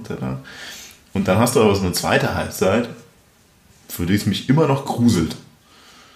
Aber für mich war diese zweite Halbzeit einfach genau das Gegenteil dieser ersten Halbzeit. Verwaltet, nichts mehr getan, gehofft belohnt worden dadurch, dass der Gegner halt irgendwie seine Chancen nicht nutzt. Also ich kann irgendwie eine Situation erinnern, bei der Gegner Muttersehen allein zwei Meter vor der Torlinie stand, nicht gemerkt hat, dass er den Ball hat und dann den, den Bundic anschießt. Und klar hatte jetzt da irgendwie Zwickau nicht 500 Chancen in der zweiten Halbzeit. Aber wenn das Ding 3-3 ausgeht, was passieren kann, dann das ist das nur selber zu tun. Dann sitzen wir wieder da und sprechen über zwei verlorene Punkte. Ja, also ich, deswegen, ich verstehe es nicht. Wo, woher kommt diese zweite Halbzeit? Die erste Halbzeit furios, aber hinten nicht, nicht konsequent genug. Und die zweite Halbzeit gar nichts. Und dann am Ende, ja, halt irgendwie über dieses Spiel geduselt. Und dann schießt er halt ein 4-2, was folgerichtig dann mal irgendwann runter war, der dann von Beister abgeschlossen wird. Aber da hatte ich auch noch Angst, wenn der in der 85 Minuten das Tor nicht macht, hatte ich auch noch Angst, dass vielleicht danach noch das 3-3 fällt ich meine, das Spiel hat dir halt einfach wieder vor Augen geführt, dass es noch nicht so gegeben ist äh, wie in Braunschweig, dass du einfach in jedem Spiel und über 90 Minuten defensiv stabil stehst. Du hast dann immer wieder, wie du auch schon also gesagt hast, ich weiß nicht, sind es Aussetzer oder Unkonzentriertheiten, das ist einfach äh, von außen relativ schwer zu erklären, weil man da einfach nicht nah genug auch im Training und an der Mannschaft dran ist. Aber zumindest ist es gegeben, dass du über 90 Minuten noch nicht das abrufen kannst. Und das äh, führt dann einfach immer wieder auch zu gefährlichen Situationen und Gegentoren. Und absolut, also du hast es ja auch gesagt, ich meine, gehst du mit 3-1 in die Halbzeit, dann sollte das schon einfach mehr als die halbe Miete sein, um das Spiel zu gewinnen. Dann bist du aber bei 3-2 und dann hast du auch noch äh, einfach Chancen für den Gegner zum 3-3 und dann kann natürlich auch sowas schnell mal kippen. Ja, also was halt in der zweiten Halbzeit schon auffällt, ist, dass wir uns relativ weit hinten reindrängen lassen und selber zurückziehen. Vielleicht, weil ja das irgendwie unbewusst irgendwie selber eine Sicherheit gibt, stabiler zu stehen, wenn du irgendwie kompakter bist. Aber dass das halt eigentlich nicht, nicht zielführendes oder ja, zumindest gewisse Risiken birgt. Ja, glaube ich, weiß auch die Mannschaft selber, aber ich habe schon gesehen, dass es halt weiterhin eine konzentrierte Abwehrleistung war. Ich habe jetzt nicht so viele Chancen noch, noch im Kopf. Natürlich waren die auch da und natürlich darfst du dich auch nicht beschweren, wenn, wenn Zwickau halt dann irgendwie mit dem Druck, den die definitiv ausgeübt haben, zum 3-3 kommt. Aber ich fand es eine sehr konzentrierte Abwehrleistung im zweiten Durchgang auch. Ja, das, ja, ich sehe jetzt auch nicht so die, die krassen Fehler. Also weil jetzt eine Situation, in der dann plötzlich der Gegner wirklich, also wirklich zwei, drei Meter vom leeren Tor stand und den Ball nicht reinmacht. Das war halt irgendwie auch ein bisschen Zufallsprodukt, da haben wir den Ball auch einfach nicht rausbekommen. Aber was ich mich halt in Situationen frage, ist das halt dann, ist das die taktische Anweisung von Sabine in der Halbzeit zu sagen, okay, erste Halbzeit war furios, aber irgendwie hast nicht jetzt netto nicht so funktioniert, wie wir es eigentlich gebraucht hätten für den Aufwand. Und jetzt stellen wir uns rein, um nicht einen Konter zu kassieren. Weil ich glaube nicht. Also ich bin mir ziemlich sicher, dass das nicht die, die Vorgabe von ihm war. Und ich glaube auch nicht, dass ihm das gefallen hat, wie, weil das kann ich mir eben auch nicht vorstellen. Sind. Weil natürlich ist das, ein, ich habe es ja vorher schon gesagt, natürlich ist das ein Ansatz, in dem du, dass du sagst, okay, ich stelle mich jetzt rein, um einfach um stabil zu sein, den Konter zu setzen in der Situation und dann hoffen, dass ich halt irgendwie in der 70. Minute schon der, den Konter setze, oder 60. zum 4-2 und dann ist aus. Das kann ja auch passieren so. Wir hatten nur diese Konterchancen irgendwie nicht wirklich. Aber ich finde, es ist irgendwie, da will ich jetzt nicht wieder in diese Anspruchkiste rutschen, aber ich finde es halt auch einfach so gefährlich. Und dann, äh, natürlich kannst du auch, wenn du offensiv spielst, gegen Zwickau nochmal ein Gegentor kriegen.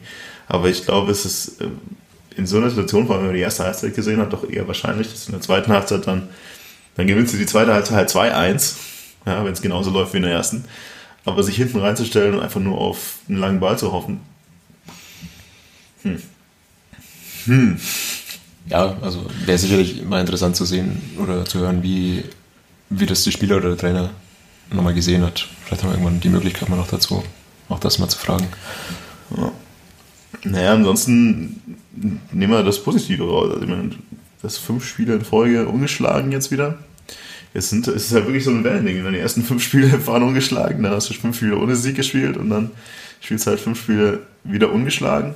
Und man merkt ja jetzt auch schon wieder, man merkt, wie in den ersten Spielen darüber geredet haben, wie man jetzt darüber geredet hat, das ist halt auch alles nicht Gold, aber es ist auch alles nicht scheiße. Was ich schon interessant auch danach fand, war die Aussage von Sabine, dass er sagt, er gewinnt lieber 4 zu 2 als 2 zu 0. Das ist ja jetzt auch eine Aussage, die du nicht jedem Trainer irgendwie so zuordnen kannst. Hätte ich jetzt auch ihm nicht unbedingt so zugetraut, weil ich meine, also viele ja dann doch erstmal auf eine solide Defensive irgendwie Wert. Aber du hast schon in dem Spiel auch, finde ich, extrem gemerkt, gerade in der ersten Halbzeit, weil das einfach begeisternder Offensivfußball auch war, wie sehr die Leute in Ingolstadt danach auch irgendwie lechzen eben dieses, ja. ja, wir feuern da vorne raus, was geht und schießen zur Not auch irgendwas allen Lagen und erarbeiten uns Chancen am Stück und zur Not geht dann hinten eben auch einer rein, aber das ist halt ja eine andere Situation dann einfach in dem Spiel als irgendwie in dem Haching-Spiel, wo halt beide Seiten relativ tief stehen und das ist halt ein Top-Spiel und am Ende geht es 0-0 aus. Aber natürlich ist das für den neutralen Betrachter einfach nicht so, nicht so schön zu sehen und genau das ist halt das, was Ingolstadt auch mal wieder langsam braucht irgendwie begeisternden Offensivfußball. Und das kam mir in dem Spiel echt gut an. Wohingegen man auch wieder sagen muss, in der zweiten Halbzeit hast du dann auch wieder teilweise Pfiffe gehört, obwohl du 3-2 vorne bist und dich halt eben zurückfallen. Das, das hat dann die Kehrseite wieder. Ich finde halt irgendwie, also die Pfiffe ist äh, dann auch wieder komplett unangebracht. Ja. Was ich da verstehe, ist natürlich dieses, vor allem für den jetzt neutralen oder halbneutralen Zuschauer, der mal da hingeht bei äh, bei 5 Grad, ja, dass du natürlich, wenn du schon, Dritt, wenn du schon Drittliga-Fußball anschaust, dass du dann eher sowas wie 4-2 erwartest als 0-0. Weil meine, Drittliga-Fußball ist halt auch nicht taktisches äh, 0-0 auf höchstem Niveau, ja, sondern Drittliga-Fußball ist halt eher, wir haben genug drüber geredet, beide Seiten machen Fehler und dann ist ein 4-2 natürlich auch wesentlich besser anzuschauen als ein 0-0, das jetzt nicht dran liegt, dass da gerade die zwei besten Mannschaften der Welt 0-0 spielen, sondern dass halt eher so ein bisschen abgetastet wird und nichts passiert. Ja, genau. Und ja, das ist halt so ein bisschen auch der Trade-off. Wenn ich mir schon dritte Liga anschaue, dann will ich halt auch ein bisschen was sehen. Das kann ich schon verstehen. Und äh, deswegen kann ich auch die Argumentation verstehen. Mit dem lieber 4-2 als 2-0. Ja, gut. Ansonsten, wir sind Zweiter. Plötzlich wieder. Naja, was halt auch wieder irgendwie nicht gerade für die Liga spricht. Also ich hätte auch, wenn man sich halt die Tabelle anschaut, dass was für Durchstrecken auch Halle und vor allem auch Braunschweig irgendwie haben. Also gerade die zwei hätte ich halt ja, oder jetzt auch wesentlich stabiler irgendwie eingesetzt. Ja, Haching hat halt zumindest irgendwie dann, spielt dann im Zweifel 0-0 und ja, ist auch nicht schön anzuschauen, aber die haben halt eine Niederlage und das hält die halt auch irgendwie oben, weil der Rest halt auch nicht konstant gewinnt zumindest. Äh, Duisburg hat jetzt, glaube ich, vier, vier Siege am Stück schon. Ja, damit bist du halt dann auch gleich mal Tabellenführer. Ja, es ist halt das Faszinierende. Ich meine, wir hatten ja wirklich eine dicke Durststrecke jetzt zwischendurch auch. Und dass du so schnell, natürlich mit drei Spielen gewonnen, aber dass du so schnell quasi wieder auf Platz 2 kommst. Das, aber das hat die dritte Liga eigentlich jedes Jahr ausgezeichnet, dass kaum einer absetzt und dass es sehr, bis zum Ende sehr eng bleibt. Von dem her muss man halt nie den Teufel an die Wand malen eigentlich. Ich meine, das ist genau das, wo ich auch nochmal darauf hinweisen wollte. Ich habe mir nämlich auch das äh, in Erinnerung gehabt, äh, beziehungsweise die Situation mir mal genauer angesehen. Also wenn du jetzt mit dem Schnitt 15 Spiele, 28 Punkte, dann würdest du am Ende der Saison, wenn du den halten könntest, bei 70 Punkten rauskommen. Und das ist dann einfach so, in der letzten Saison 70 Punkte war Wien Wiesbaden auf dem Relegationsplatz. 71 Punkte war der KSC auf dem zweiten Platz und der ist aufgestiegen. Und das haben wir ja auch schon ganz am Anfang bei der Saisonvorschau gesagt. In der 20er Liga und gerade in der dritten Liga, wo die Mannschaften schon relativ ausgeglichen sind, da wird jeder mal eine Durchstrecke haben, da wird jeder auch mal Punkte lassen. Und da geht es halt um, vor allem konstant zu punkten. Genau so ist es, ja. Also natürlich, wir dürfen uns jetzt auch wieder, mal wieder nicht davon blenden lassen von diesen Spielen aus der letzten Phase zwischen den Länderspielpausen mit vier ungeschlagenen Spielen, drei Siegen davon weil es halt natürlich auch eigentlich relativ einfache Gegner waren, mit Ausnahme dann von Braunschweig, die aber halt auch in einer schwierigen Phase sind. Also das Spiel wäre definitiv auch anders gelaufen, irgendwie Anfang der Saison. Aber gut, du musst halt auch gegen solche Gegner erstmal deine Spiele gewinnen oder deine Punkte holen. Deswegen haben wir halt in der letzten Phase jetzt auf jeden Fall einfach mal abgeliefert, punktemäßig. Und jetzt mal schauen, wie es halt weitergeht. Jetzt hast du irgendwie die drei M's vor der Brust: äh, Mannheim, Meppen und Magdeburg. Da habe ich nachgeschaut, die haben auch alle aus den letzten fünf Spielen jeweils nur einen Sieg geholt. Also auch das ist ja nicht so, dass wir da nichts holen müssen. Ja. Dann hoffen wir mal darauf, dass der Trend sich nicht, äh, der Trend schon, aber dass sich nicht das wiederholt mit äh, auf, ab, auf, ab, ja. weil jetzt wären wir definitiv gerade wieder an ab. Ja. Aber naja, positiv. Vielleicht ist eins noch kurz vor Schluss man raus will, ist irgendwie die Stimmung, die jetzt so wieder herrscht, gerade aktuell, was mich ja irgendwie überrascht hat, auch nach dem Spiel, was überrascht, aber irgendwie nach dem Spiel jetzt gegen, gegen Zwickau, war halt dann doch diese, diese Feierlust am Ende des Tages, weil irgendwie diese, dieser Sieg wurde doch wieder ganz gut zelebriert irgendwie und auch ein bisschen intensiver nach dem Spiel mit der Mannschaft. Und das finde ich ein total positives Zeichen. Ich weiß gar nicht, warum mich das überrascht oder irgendwie habe ich gefeiert, aber irgendwie war das wieder eine andere Qualität als das, was jetzt irgendwie über Jahre, also Jahre weg jetzt sowieso war, aber jetzt irgendwie auch dieses Jahr war. Und vielleicht ist das auch nochmal so ein Zusatzfunken, weil dieser, dieser, dieses Feiern mit der Mannschaft war da nochmal ein Tick intensiver irgendwie. Und weiß nicht, Martin, wie siehst du generell die Stimmungsentwicklung Stadion, Stadionmannschaft. Du meinst jetzt Support oder einfach so Stimmungslage auch? Beides. Ja. Support grundsätzlich auch ausbaufähig, aber man merkt halt schon einfach, wenn es auf dem Rasen stimmt, dann, dann geht auch was in Phasen, wo, wo gedrückt wird. Ja, und Stimmungslagenmäßig, also mich hat das auch nach Zwickau ein bisschen überrascht, dass jetzt schon wieder sehr, sehr große Töne von einigen Fans, auch vom Vorschreier, ähm, gespuckt werden Richtung Aufstieg, finde ich, ist, dann, ist in der Situation nicht angebracht. Aber grundsätzlich kann man das ja positiv werden, dass halt im Umfeld des FC Ingolstadt auch mal wieder gute Stimmung einfach ist. Ich fand es überraschend, auch zum Beispiel beim, beim Mitgliederversammlung oder noch extremer beim Fantreffen, dass eigentlich kaum kritische Themen irgendwie angesprochen wurden. Ich meine, das waren jetzt beides irgendwie Treffen, die zum ersten Mal nach dem Abstieg auch irgendwie stattgefunden haben.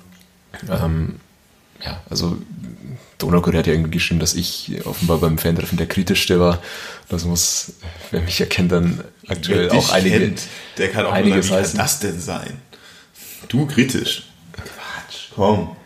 Ja, also das hat mich ein Stück weit überrascht und kann da auch nur davor warnen, dass wir uns halt jetzt nicht komplett blenden lassen. Also es ist gut, dass die Mannschaft einen Kredit hat, den man ihr halt auch einfach abkaufen kann, dass, dass die mit vollem Herz dabei sind und dass das eine komplett andere Mannschaft und eine Einstellung ist, die wir die letzten Jahre nicht hatten. Aber mich hat überrascht, dass das alles so Friede, Freude, Eierkuchen ist.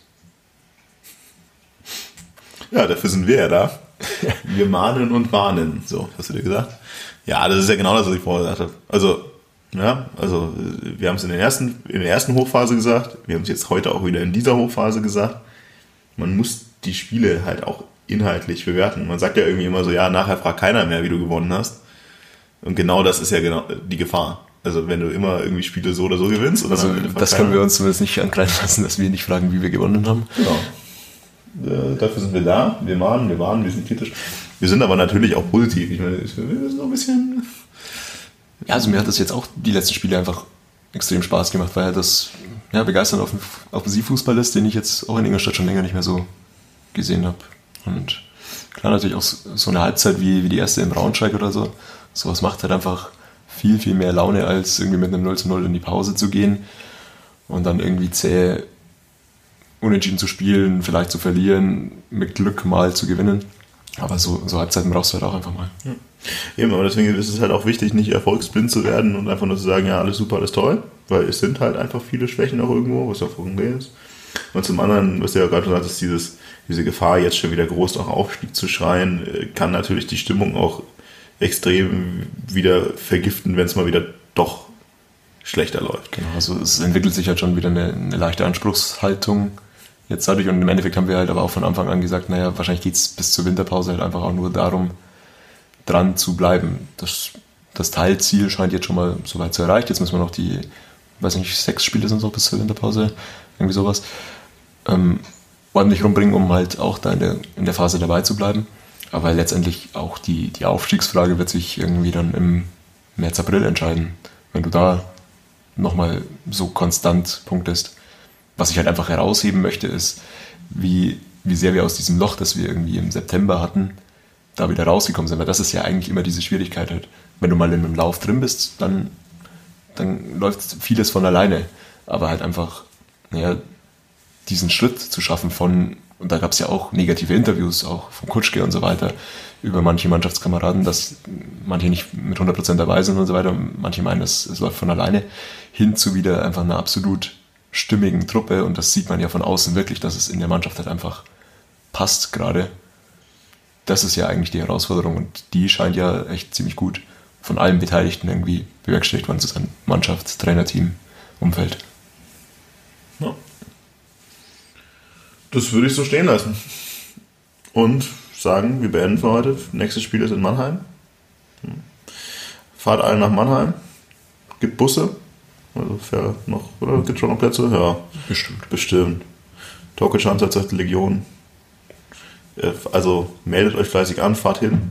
Das ist ein ganz schönes Stadion eigentlich. Auch mal was Neues, war da noch nicht. Weiß schon, aber. Ja, glaube ich, wird auch ein interessantes Spiel. Ja. Gut, dann hören wir uns. Es gibt ja eine Länderspielpause, wir hören wir uns dann wieder. Ja, da müssen wir uns tatsächlich mal Zeit nehmen. Vor Weihnachten. Ja. Bestimmt noch mal. Klar, wir haben ja noch genug Spiele. Also irgendwann, irgendwann in der Adventszeit, wenn die Startezeit zu Start wird, dann können wir wieder granteln. Bis dahin. Servus. Adi. Servus.